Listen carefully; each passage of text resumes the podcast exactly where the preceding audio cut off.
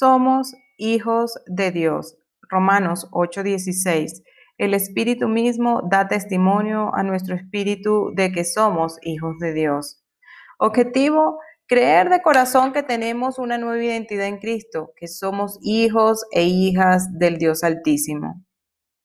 Todo lo que somos y lo que tenemos de Dios es gracias a, Jesucristo.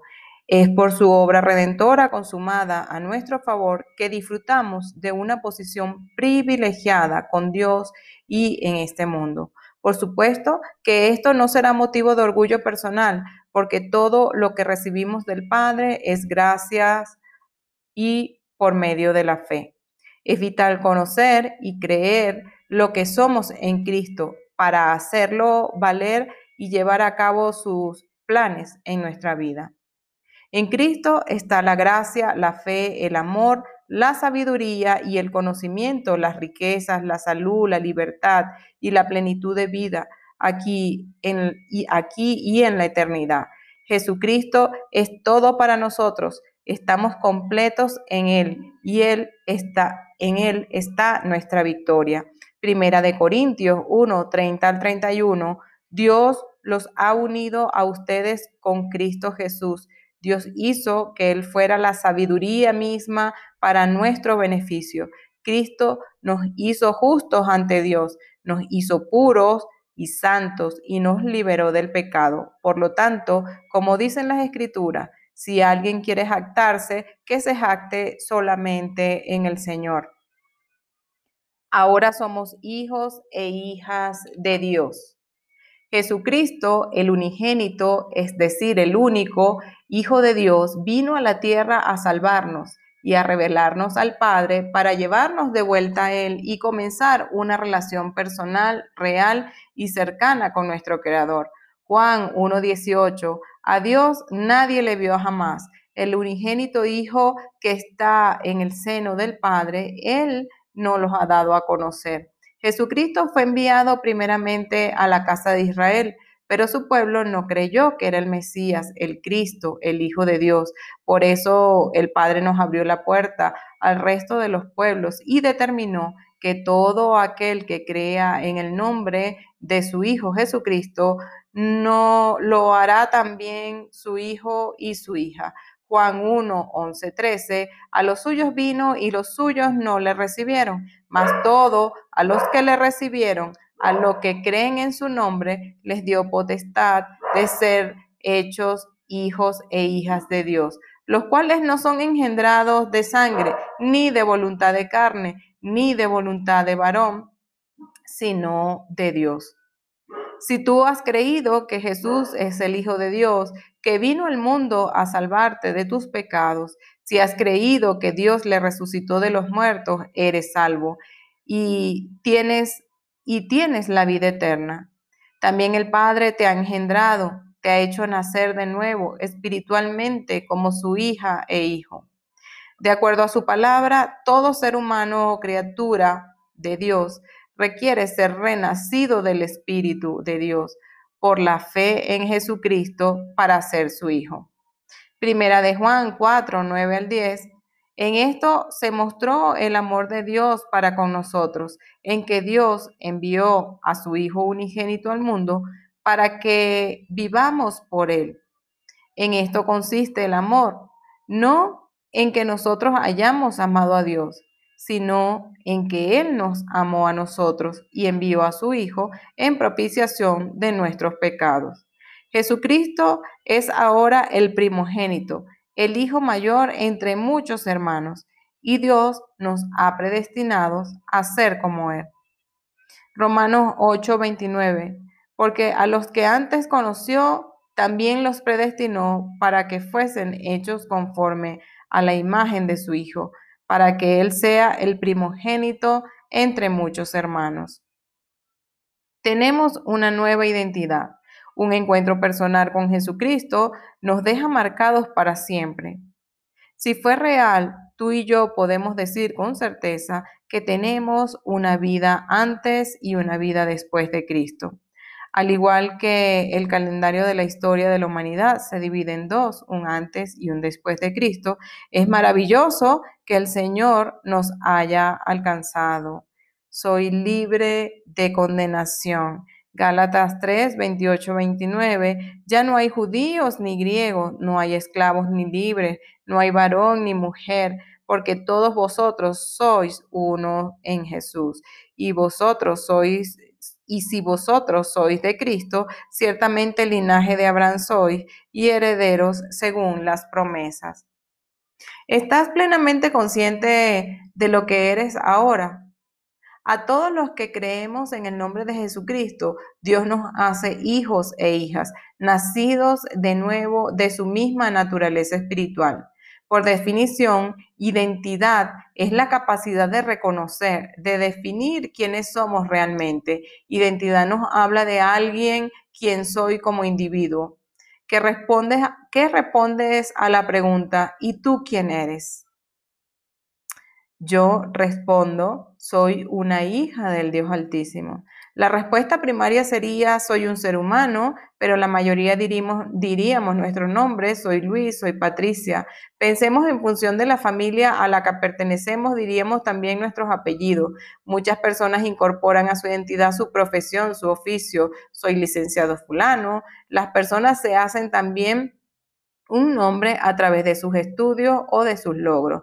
Muy pocos contestaríamos de inmediato, soy un hijo o una hija de Dios. Esta es nuestra identidad esencial a los ojos del Señor. Soy una hija del Dios Altísimo. Somos las niñas de sus ojos. Primeras de Juan 3, 1 al 3 dice, miren con cuánto amor nos ama nuestro Padre, que nos llama sus hijos, y eso es lo que somos. Pero la gente de este mundo no reconoce que somos hijos de Dios porque no le conocen a Él.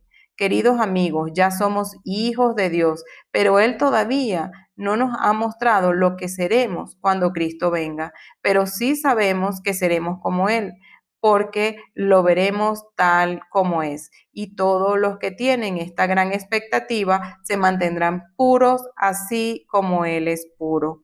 Así como el diablo desafió la identidad de Jesús, desafiará la nuestra. Lucas 4:3. Entonces el diablo dijo, si eres hijo de Dios, di a esta piedra que se convierte en pan. El maligno intentará convencernos de que seguimos siendo los mismos de antes. Si eres hijo de Dios, ¿por qué sigues con tu mal genio?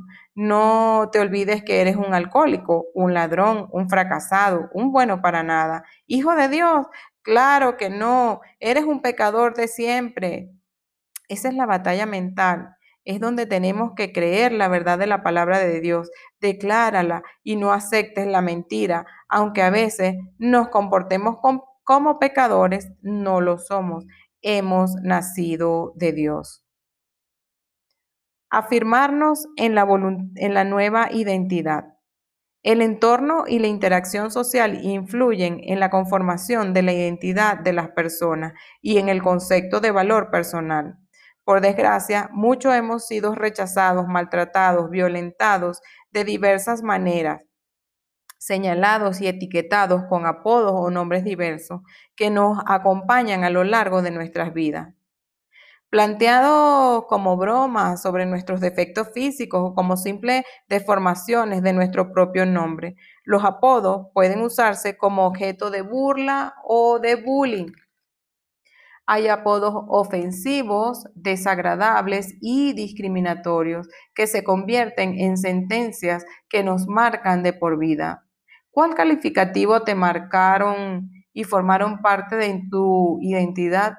El Señor quiere limpiarnos y liberarnos de todos ellos y hacernos crecer en la verdad de lo que somos en Cristo.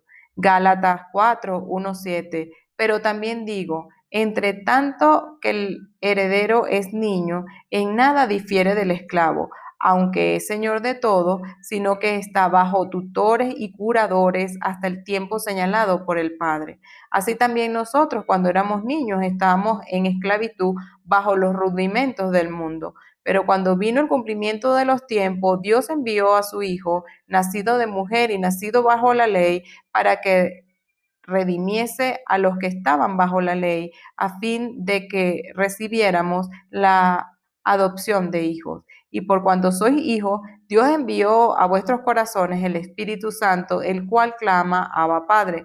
Así que ya no eres esclavo, sino hijo, y si hijo también heredero de Dios por medio de Cristo. Aplicación. Perdona a, cada persona que te etiquetó con palabras de sentencia y maldiciones verbales. Solicita al Señor que sane cada herida y limpie los efectos nocivos de cada una de ellas. Renuncia a identificarte con los significados y declara en fe, soy hija e hijo y aceptado del Padre gracias a, Jesucristo. Saber y creer quiénes somos en Cristo es fundamental para vivir eh, libre de todo engaño, lo que respecta a nuestra identidad, a nuestra identidad de hijo e hija del Dios amado.